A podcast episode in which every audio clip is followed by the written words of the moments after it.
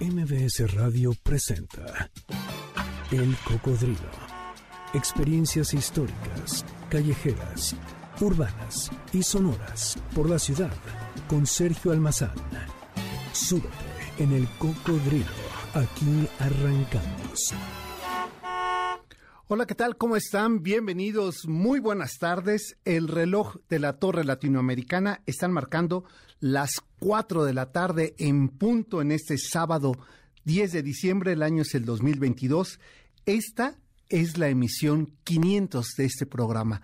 Hoy celebramos con ustedes 500 sábados, 500 tardes, 500 recorridos, 500 historias compartidas de esta nuestra ciudad de México sus alrededores y más allá. Pues sean bienvenidos, celebremos juntos las 500 emisiones del Cocodrilo. Aquí comenzamos. Y pensé, pues para celebrar 500 emisiones, vámonos de baile. Y qué mejor con la nostalgia de uno de los lugares más emblemáticos, quizá de los cabarets que tuvo más vida en las calles de esta ciudad. Me refiero al Waikiki. Así es que la tarde de hoy vámonos de baile para celebrar 500 emisiones del Cocodrilo a recorrer la historia del Waikiki, el cabaret donde comenzaba y terminaba la noche. Entre la década de los 30 a los 60 del siglo XX, la Ciudad de México adquiere su mayoría de edad emocional pública, la llamada edad de oro de la vida nocturna, como afirmaría Carlos Monsiváis etapa donde eh, encuentra la Ciudad de México su destape, pero no ese destape político, sino el de la sociedad que se siente y se vive cosmopolita, que se siente lista para sus elixir de las pasiones en lentejuelas. El alemanismo de finales de los años 40 dotó a la capital del país de todas las modernidades que incluía el goce nocturno que toda urbe contemporánea debía tener y presumir para alcanzar su aire de modernidad.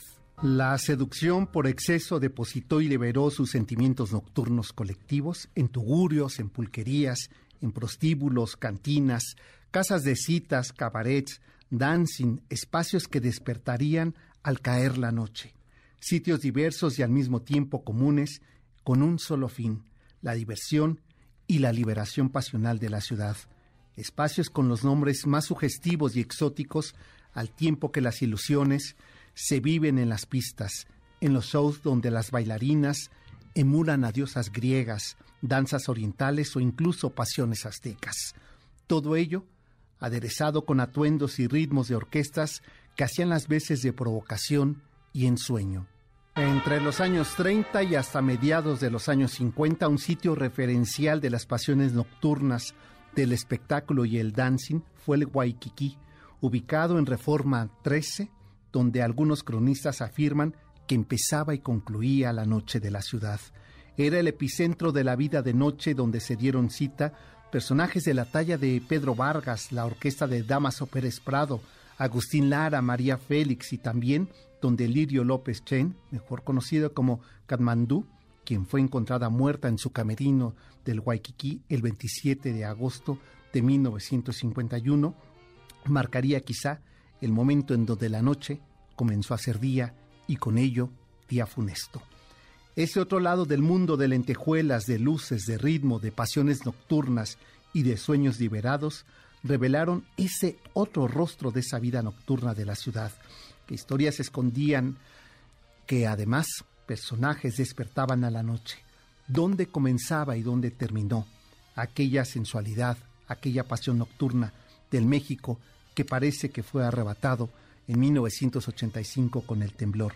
Quizá antes o después, pero el Waikiki es el sitio referencial, sitio que hoy recorremos, recordamos y donde comenzó y terminó la vida nocturna. Pero este recorrido de esta tarde no estaría completo si nuestra ya acostumbrada, como hace 500 tardes en este espacio, hemos hecho sonar la rocola del cocodrilo, que hoy tenemos preparado estos ritmos que suenan así. Seguramente los de vanguardia envejecida ya se dieron cuenta quién nos va a acompañar la tarde de hoy en los ritmos de El Cocodrilo. Efectivamente es Damaso Pérez Prado, el rey del mambo. Hace casi 70 años, el pianista y compositor cubano Damaso Pérez Prado dio un paso fundamental para coronarse como el rey del mambo. Su canción, esta que estamos escuchando de fondo, Cerezo Rosa, quizá el momento más exquisito de su extensa discografía, trepó a la cima de las listas de popularidad de Billboard en 1955, donde permaneció durante 10 semanas en ese lugar y en ese en esa preferencia musical de los radioescuchas. Nacido en Matanzas, Cuba, el 11 de diciembre de 1916, estudió piano y órgano y se trasladó a La Habana, donde empezó a colaborar con uno de los grupos cubanos emblemáticos de los años 40, la Orquesta Casino de la Playa, recomendado por el famoso cantante Cascarita. Los historiadores cuentan que el formato del mambo fue inventado originalmente por los hermanos Orestes e Ismael eh, Cachao López, pero también dicen que fue Pérez Prado quien indiscutiblemente popularizó el ritmo a nivel internacional, luego de trasladarse a la Ciudad de México en 1948. Y ahí formó su propia orquesta y empezó a aparecer en una serie de películas que le dieron la vuelta al mundo. Fue durante la edad de oro de la música cubana la isla fue el semillero de virtuosos, pero solo algunos lograrían trascender los parámetros de la música tropical. Pérez Prado se transformó en el ícono internacional porque combinó su talento natural con una impresionante disciplina de trabajo y ese don particular de comercializarse a sí mismo. Creó su propia marca. Conocido como cara de foca, Pérez Prado se adoptó astutamente al cine mexicano de los años 50 fue un verdadero personaje que llegó a simbolizar la esencia del subgénero llamado cine de rumberas. Según cuenta la biografía de Damaso Pérez Prado, cuando llegó a México sería su paisana Ninón Sevilla quien lo hospedaría en su casa y además quien le presentó a los directores de la época, con el que además eh, contribuyó para que eh, aquellos directores, no solamente de orquesta, sino también de cine, lo llevaran a ese espacio a convertirse en un personaje tan importante de las películas como sería el propio Emilio el Indio Fernández, donde trabajaría en la película Víctimas del Pecado, eh, El pecado de ser pobre, y ahí también alternó con Ninón Sevilla. Como una forma de, agradecimiento a Ninón Sevilla, eh, Damaso Pérez Prado le produjo y le compuso música para uno de los discos quizá más entrañables de Ninón Sevilla. Damaso Pérez Prado no se limitó al mambo, hizo suyo otros ritmos como el jazz y el bolero rítmico. Nunca nadie tuvo el mote más perfecto en la historia de la humanidad. El legendario cantante Benny Moré fue quien lo bautizó como cara de foca, personaje de contrastes, como esas trompetas agudas hasta el infinito, chocando con esos graves profundos. Era, dicen, un delirio musical al escucharlo tocar. Vaya mancuerna, la orquesta de Damaso Pérez Prado y aquí estamos escuchando a Ninón Sevilla haciendo suya uno de los temas legendarios que más tarde después esta jovencita de tobilleras y vestidos entallados eh, este, mostrando su cuerpo de sirena, María Victoria, haría también su versión a ese propio tema, Así, así te quiero. Pues la tarde de hoy, a 106 años de su nacimiento, celebramos, conmemoramos, recordamos a Damaso Pérez Prado con su música que sonará en la Rocola de Cocodrilo la tarde de hoy y que nos va a acompañar como escenario perfecto, musicalmente hablando, al recorrido que vamos a hacer la tarde de hoy para celebrar nosotros sí 500 emisiones del Cocodrilo. Así es que quédense con nosotros. Con este ritmo, mi querido Víctor, nos vamos a la pausa, si te parece, con este mambo, solamente ocho tiempos de este mambo que disfrutamos así al maestro Pérez Prado, el rey del mambo, y regresando nos vamos a ir hasta Reforma al Waikiki. Preparen por favor sus tacones cubanos, sus lentejuelas, que aquí comienza el recorrido. La inspiración de la letra de este tema y la música del maestro Agustín Lara. La voz, don Pedro Vargas. El lugar, el patio. El año, 1959. Esta es una versión grabada en vivo en ese lugar, muy cercano del lugar del que vamos a hablar ahora, pero como no encontré una grabación de don Pedro Vargas en el Waikiki, dije pues esta vamos a imaginarnos que está cantando ahí y que entre una de sus ciento, más de 100 mesas ¿no? que tenía el Waikiki, se encontraba una de sus grandes amigas ahí también sentada, Elvira Ríos.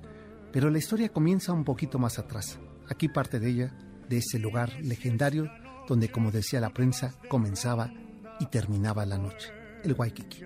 Era el año de 1929 cuando el empresario español José Moselo, adentrado en el mundo del dinero, incursionó en el negocio de la vida nocturna de aquella ciudad que estaba despertando a sus pasiones.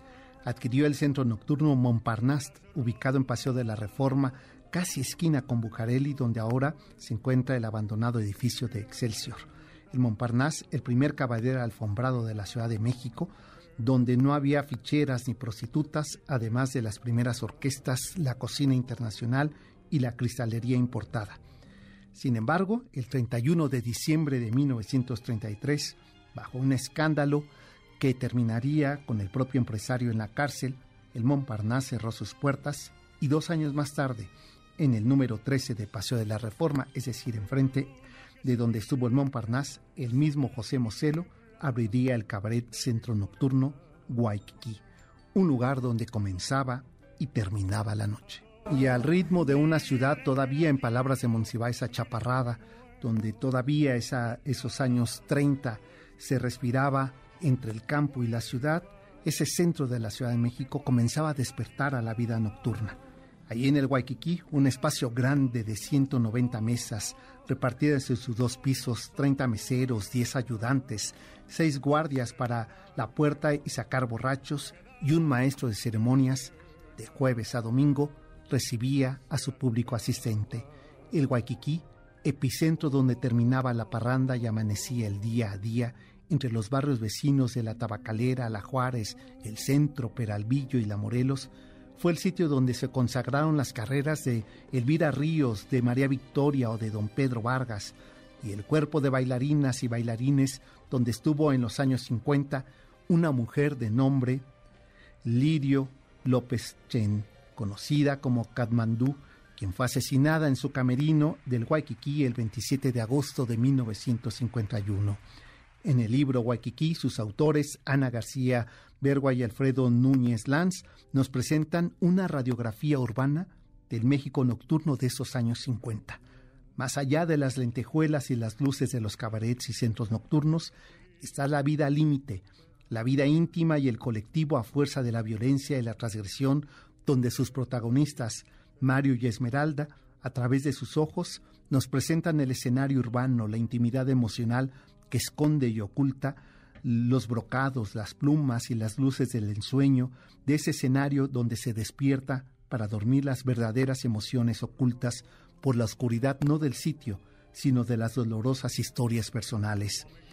En la crónica novelada de la Ciudad de México, donde ese escenario y personaje sus habitantes, sus extensiones de la bestia nocturna que se despierta en los lúgubres sitios de esos cuartos de hoteles de paso, vecindades, las calles y los camerinos, las vidas íntimas y familiares de los personajes que deambulan entre la sordidez de su condición, donde no hay opción y si las hay son peores que las vidas a salto de suerte.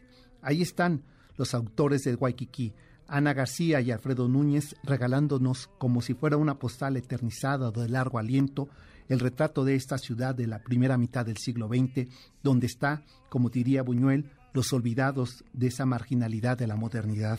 Los escenarios a los que nos transportan los autores del Waikiki es una postal viva, escenario de la urbe que al despertar las pasiones se condenan a su desgracia. Sus protagonistas nos recorren las calles y la melancolía, el poder y sus abusos de un México que parece no cambiar tanto en nuestros días, al tiempo que el Waikiki nos ofrece un retrato como fotografía de Casasola o de Ramos, un blanco y negro con los primeros destellos del color, pero que la noche vuelve a todos sombras de los impulsos, donde un asesinato nos conduce a otras pistas, no necesariamente las del baile, imprescindible novela para recrear, para imaginar y para comprender la edad de oro de la vida nocturna de México que se fue con el terremoto del 85 y la posmodernidad urbana, arrebatándonos también los refugios de la pasión, pero que hoy recuperan Ana García y Alfredo Núñez en esta obra Waikiki. Estamos escuchando de fondo ahí en ese escenario a media luz del Waikiki a una de las mujeres más exquisitas del canto nocturno de ese México, que le dio además un lugar en los años 30 y 40, eh, la voz de esta mujer, la presencia de esta mujer eh, en el mundo, en escenarios como eh, Siluetas, uno de los centros nocturnos en París que dirigía Dietrich, y que ahí se presentaría por espacio de dos años y medio esa enorme cantante Elvira Ríos.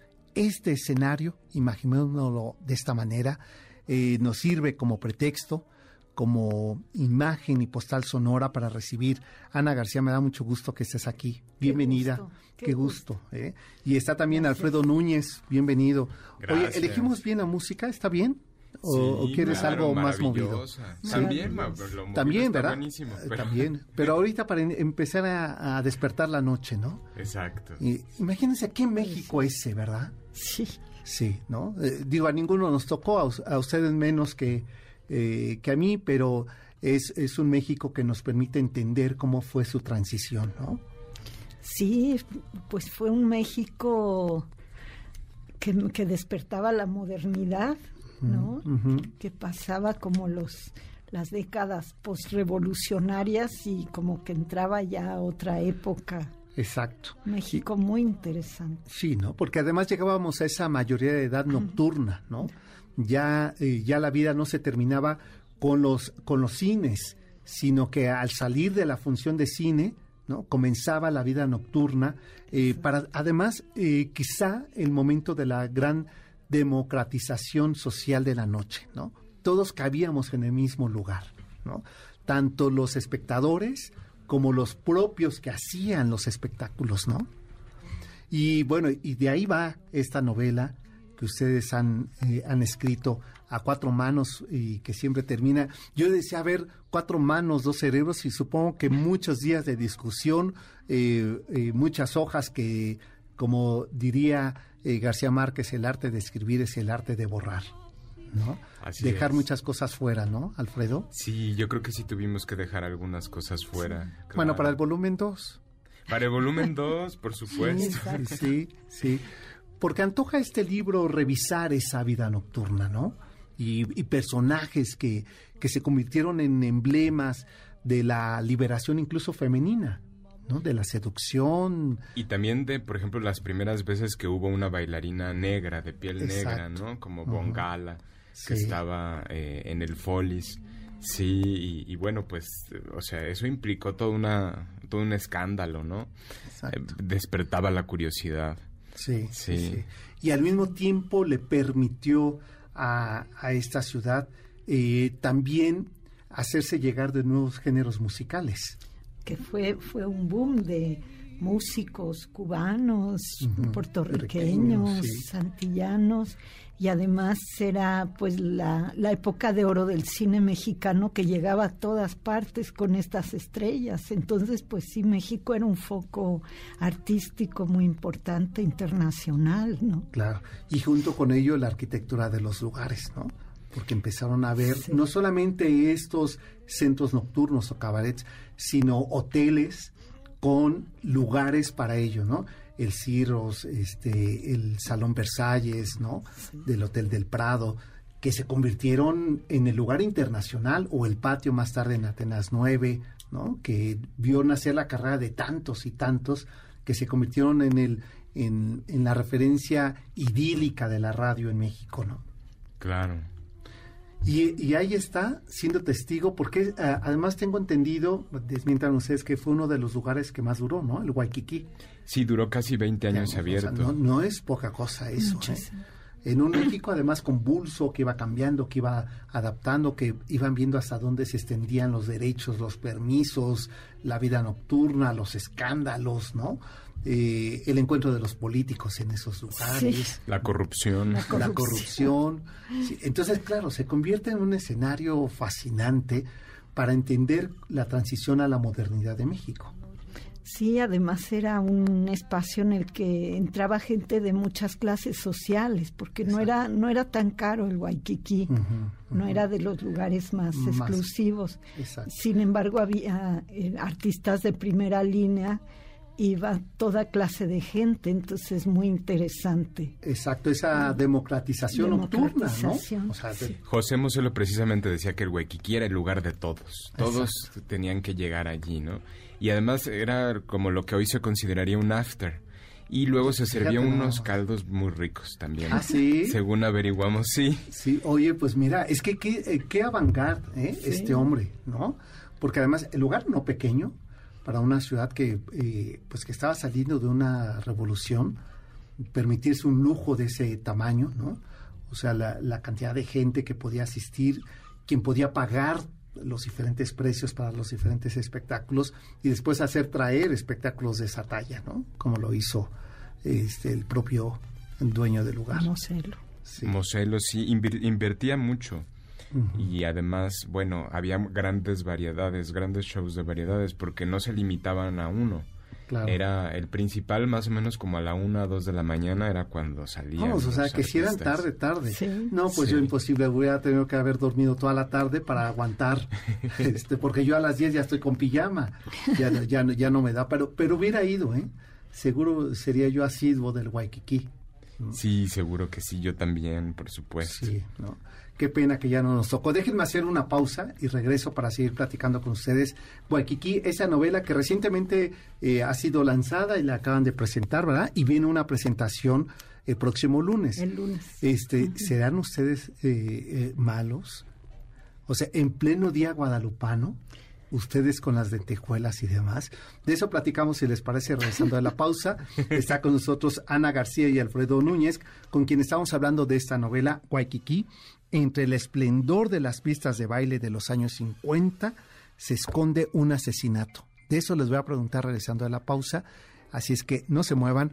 Este es El Cocodrilo en la emisión número 500. Celebrando los 106 años de nacimiento de Damaso Pérez Prado, este maravilloso tema Frenesí y así nosotros nos sentimos la tarde de hoy celebrando con ustedes 500 emisiones del Cocodrilo. Y estamos de regreso platicando con eh, Ana García y Alfredo Núñez, autores de esta novela Guayquiquí, eh, de este lugar legendario, quizá de los eh, más antiguos. Bueno, frente a lo que pasa que el otro no es un cabaret que sería este, el Salón Los Ángeles, ese es un salón de baile, ¿no? Que cumplió 80 años el pasado 2 de agosto, pero como centros nocturnos cabaret, eh, yo creo que este fue el más viejo, el que más duró eh, tiempo, eh, porque tampoco el patio se podía considerar un cabaret, era un centro de espectáculos, ¿no?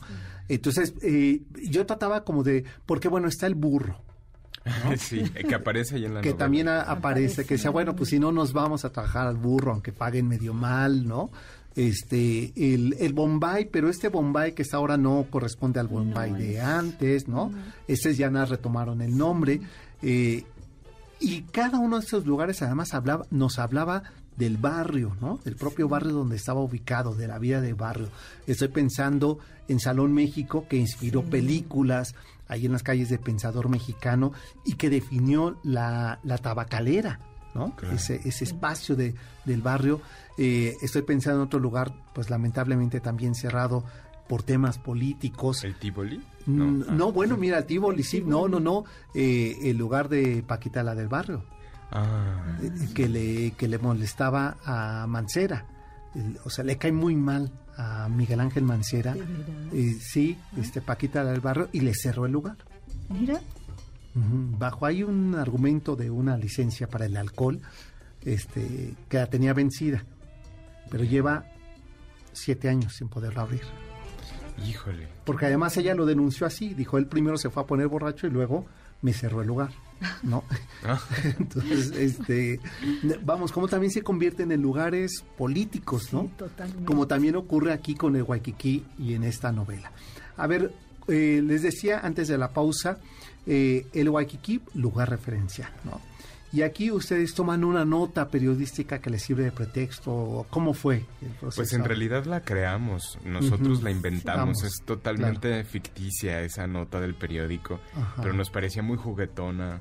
Eh, pues y además una estrategia clásica del género thriller, ¿no? Que abriera, se abriera como con el asesinato, que en este caso es una nota, como bien dices, ¿no? De que hace referencia al asesinato de de Katmandú, nuestro personaje que sí se basa en un en, un en una bailarina exótica que fue asesinada cruelmente en, en 1951 y precisamente eh, por esas fechas. Claro.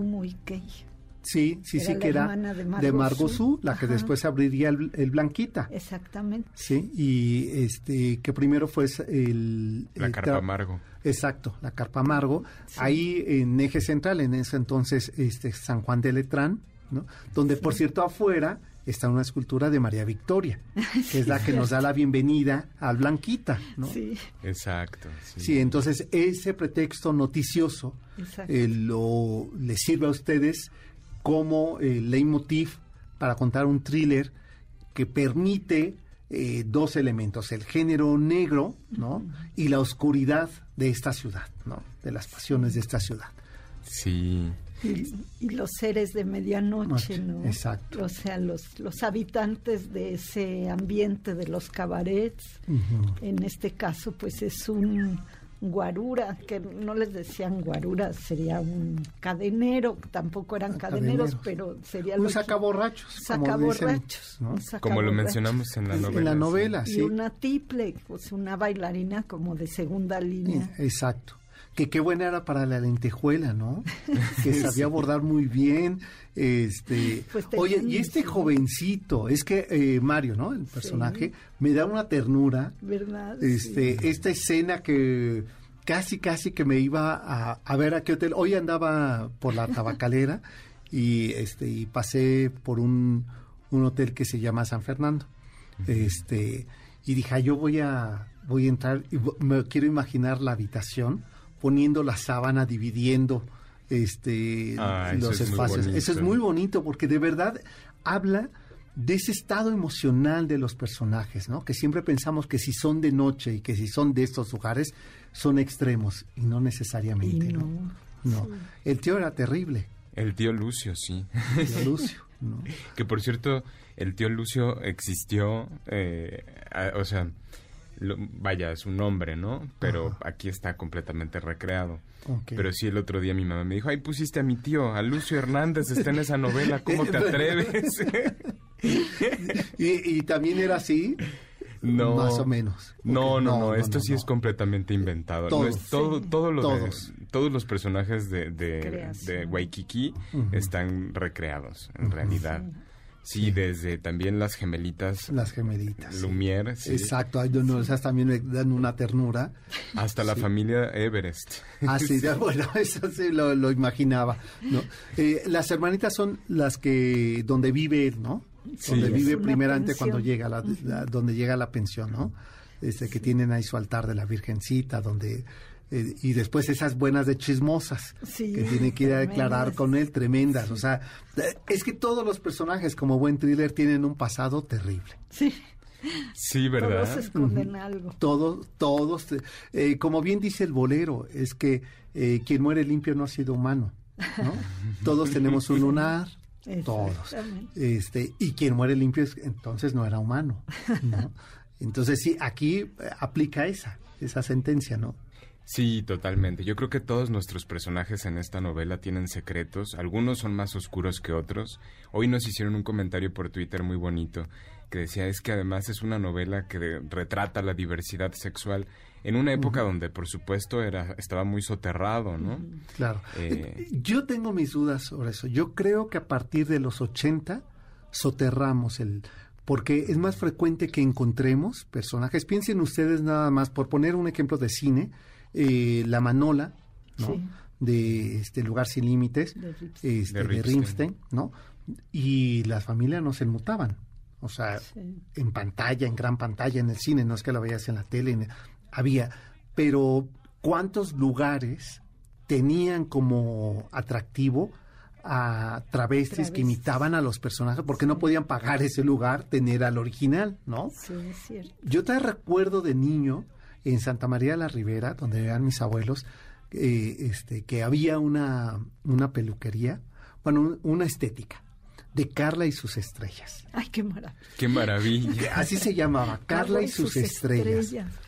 Tú llegabas al lugar, Carla era, trans, este, los primeros injertos y eso que había, los implantes y demás, y todas sus estrellas eh, emulaban a alguien. Es decir, a esta mujer de, de los, ¿cómo se llama? De Mecano. Ana Torroja. Había la, la, doble de Ana Torroja. Wow. Todos eran trans. Este, la tigresa, que entonces era la más exótica de todas, y ella peinaba a las señoras. ¿no? Ay, qué genial. Entonces, y había en los setentas y yo acompañaba a mis tías, a mi madre, a mi abuela. Felices a que las Con Carla y sus estrellas. Ay, qué maravilla. Yo hubiera ido también. Pues sí, yo. Pues mira, yo fui y me quemaron el cabello. no, no, no es cierto. Pero, o sea, quiere decir que a mí me parece que después ya, los 80 nos hicimos bastante mojigatos. Que era más frecuente en este mundo nocturno. Claro, no, probablemente no en las lomas, no aquí en Polanco, no en Lanzures, que yo sepa, no había estos lugares. Pero, que de aquí se iban para allá. Claro. Claro. Sí. Pues tendría sus violencias también, me imagino, pero... Claro y además no denunciadas. Y no denunciadas. Yo creo que en los 80 pues empezó como una denuncia. Sí, y que además tenemos también el destape de la zona rosa. Ajá. Claro. en los 60. Sí, con Luis González de Alba y que empieza a abrir estos lugares para la diversidad sexual. Y aquí esto me gustaba, este retrato de esa diversidad sexual, ¿no? Este jovencito que es bailarín y que se junta con otro, ¿cómo se llama? Eh, Ricardo. Ricardo, ¿no? Este, y que lo vemos como con mucha naturalidad, ellos como que lo dicen y no lo dicen los personajes principales, pero que lo dan como que así tiene que ser, ¿no? Eh, la vida a la pobre que la que la saca del cuarto para dárselo al amante, ¿no? este, al novio en turno. Y dices, oye, pero que esa gandallez, pues era frecuente, ¿no? Sí, muy frecuente. En realidad también lo que queríamos retratar en Waikiki era esta parte de las envidias y todo lo que se, lo que ocurría eh, tras bambalinas, ¿no? Digamos, en, tras las bambalinas del espectáculo, del show. Por eso, pues, nuestros personajes son un poco eh, outsiders, Exacto, Como se dice ahora. Sí, sí. Eh, sí, son, son digamos, el, el, sacaborrachos, la tiple, pero que tienen cada uno sus secretos, su profundidad, también sus deseos. Pues Esmeralda es una soñadora, ¿no? Ay, sí, pobrecita, con su diario, todo. Bueno, me da una ternura y además esperando que este príncipe azul, que lo ve encarnado en este jovencito, ¿no? Este, eh, eh, incluso me recordaba eh, en Girones, esa novela de Luis Zapata, el arranque de su novela me recordaba eso, de aquel que deja su pueblo con esa esperanza de poder encontrar un porvenir y ya después sabes que también lo que está ocultando es un pasado medio turbio, ¿no? Este sí, Mario, Mario, un pasado híjole, sí, sí, sí, terrible, ¿no? Y la mamá además intercambiando favores por secretos, ¿no? sí. Este, entonces eso nos da nos da cuenta cómo la construcción de la familia mexicana está hecho por lo que está los esqueletos del closet. Exacto. Muchísimo, la basurita debajo de, la, alfombra. Y que el Waikiki me resultaba que era el retrato de familia. Sí. ¿No? Sí, qué bonito que lo menciones porque en, sí. yo creo que también lo es, es, verdad. Como, digamos, en, eh, vaya, en, en, la noche, pues entonces sí te podías ir a, a estos cabarets, ¿no? Eh, pero en el día había que guardar totalmente las apariencias. El tío, totalmente, ¿no? El tío con esa jovencita que tiene en casa, que tampoco es la tía que le había dicho la madre a Mario, ¿no? Eh, el tío que lo encuentra ahí, el, tío que carga eh, la pistola, ¿no? O el palomino. o el palomino, tú dirás. Casa en las lomas. En las lomas con la buena familia y que estos llegan, no, no vamos a estar espoleando la novela, ¿no? Pero que eh, está esta vida de las buenas costumbres, pero que por otro lado tiene los deseos ¿no? despiertos cuando cae la noche. Exacto, nos, nos interesa mucho retratar eso, ¿no? Como la doble moral de, del mexicano de aquellos años, ¿no? Y por supuesto esas ganas de fiesta, porque era una ciudad con muchas ganas de fiesta, puesto que había muchísimos centros nocturnos. Claro. No solo había cabarets, también había pulquerías, había bares, había, bueno, y poblaban la, la, ciudad, ¿no? Nosotros hacemos un recorrido por los que estaban en la obrera, en los la cabarets de la obrera. sí, sí, ¿cómo no? De la colonia obrera, que ahí había muchos, ¿no? Sí. Y, y, quedan algunos, o sea, se han podido ir sobreviviendo algunos, que le dan ese sabor y ese carácter al barrio, ¿no? Déjenme hacer una pausa y regresamos. Está con nosotros eh, Ana García y Alfredo Núñez, autores de Waikiki, y qué mejor pretexto eh, este espacio para poder eh, celebrar con ustedes y agradecerles que durante 500 tardes de sábado nos hayan y nos estén acompañando en este recorrido y en esta estampa sonora de esa ciudad que ya se nos fue. Volvemos, esto es el cocodrilo. Muy bien, mi querido Víctor, en su selección musical que la tarde de hoy nos ha hecho de Damaso Pérez Prado, que por cierto aprovecho para enviarle un saludo y un abrazo solidario a nuestra querida productora Janine Montes, que el COVID y la influenza se le juntó. Entonces, pero es que ya es muy mayor. Entonces, bueno, pues le, ocurre eso. No, no es cierto que, me, que no, nunca he, de dar un saludo sin raspón, ¿verdad, eh, Víctor? No, le, mandamos saludos, que está pendiente, está ahí en el teléfono siguiendo la transmisión. Por eso lo dije, porque para ver si seguía ahí o si no, ya, ya colgó. Dice que ya lo oyó. Este, mi querida Janine, espero ya tu pronta recuperación y que estés aquí. Y bueno, pues dejó sus acetatos para que Víctor hiciera la selección musical esta tarde de Damaso Pérez Prado. Y estábamos escuchando para todos los burros del Politécnico, pues el mambo del Politécnico. Y, bueno, pues eh, eh, estamos platicando con eh, Ana García y Alfredo Núñez a propósito de su novela recién publicada bajo el sello de Planeta, Waikiki. Y el próximo lunes, en medio de la Guadalupana, estos eh, hombres poco guadalupanos eh, van a ponernos a bailar, pero yo creo que, ¿sabes qué? A la morenita también le gustaría. ¿Verdad Un buen baile, sí, por supuesto. sí, desgracia que le cuentan a la pobre. Pobre, pues sí, no, no, también, eh, también fortunas, me parece muy bien. Y entonces van a presentar el libro, ¿en dónde y a qué hora? En el péndulo de la colonia Roma, en el foro del tejedor que está dentro del péndulo Ahí en Álvaro Obregón. En Álvaro Obregón, exactamente. El péndulo de la Colonia Roma a las 19 horas y va a haber show. Con todo el show. Oye, ¿ustedes van a bailar? o van a cantar o van a... No te imagino, Alfredo, de lentejuelas, pero en una de esas nos das la sorpresa. no creo que lo vayas a hacer de sacaborrachos. Mm, yo no. No, entonces el otro papel que te queda es el de lentejuelas.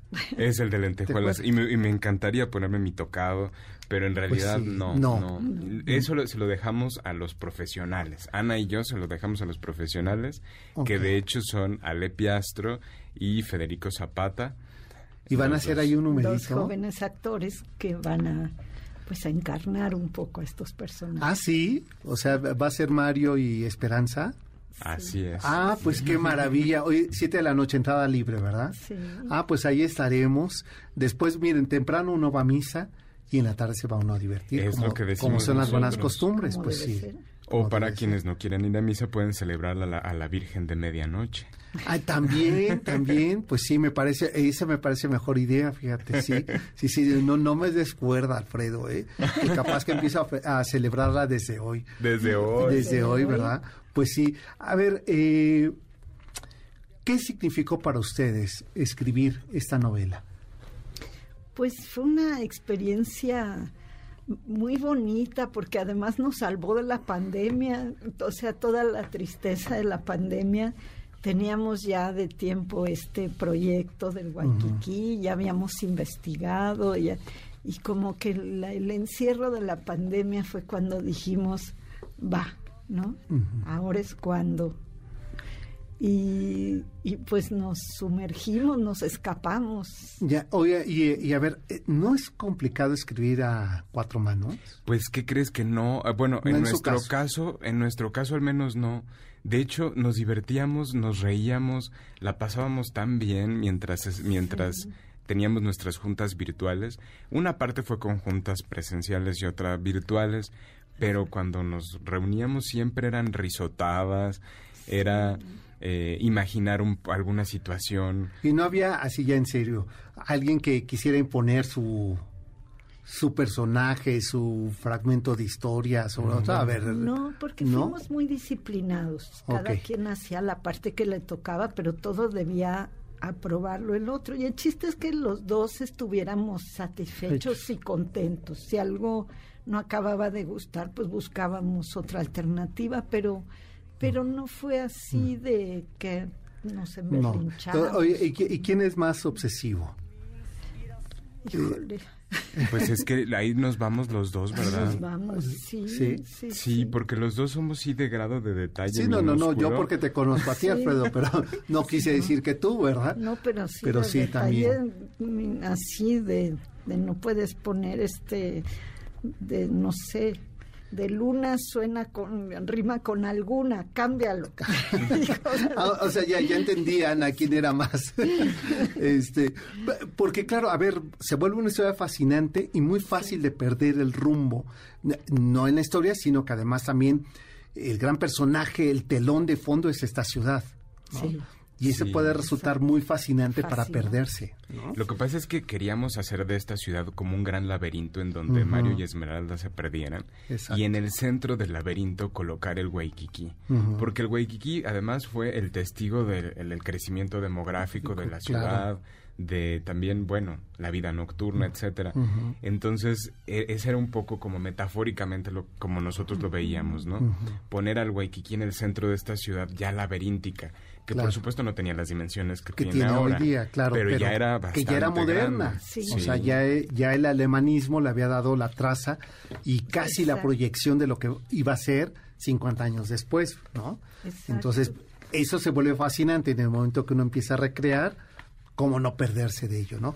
Waikiki se presenta entonces el lunes a las 7 de la noche en el Foro El Tejedor de la Cafebrería El Péndulo de la Roma y en Álvaro Obregón. Exacto. Este, si quieren llevar ustedes lentejuelas, tacones, es posible, ¿verdad? claro que sí. ¿Sí? Ah, bueno, pues entonces ya eh, voy a desempolvar los míos y ahí estaremos.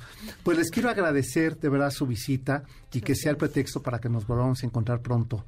Cuando quieras, nosotros felices, sí. Felices. Y bueno, y a ustedes agradecerles una vez más habernos acompañado esta tarde, pero sobre todo esas 500 tardes que hemos hecho juntos, un recorrido en la memoria, en las calles, en los personajes, en la geografía musical y emocional de esta ciudad. Gracias de verdad por habernos acompañado y también, por supuesto, a los directivos de MBS que nos han eh, dado la posibilidad de hacer el caprichoso recorrido de este cocodrilo.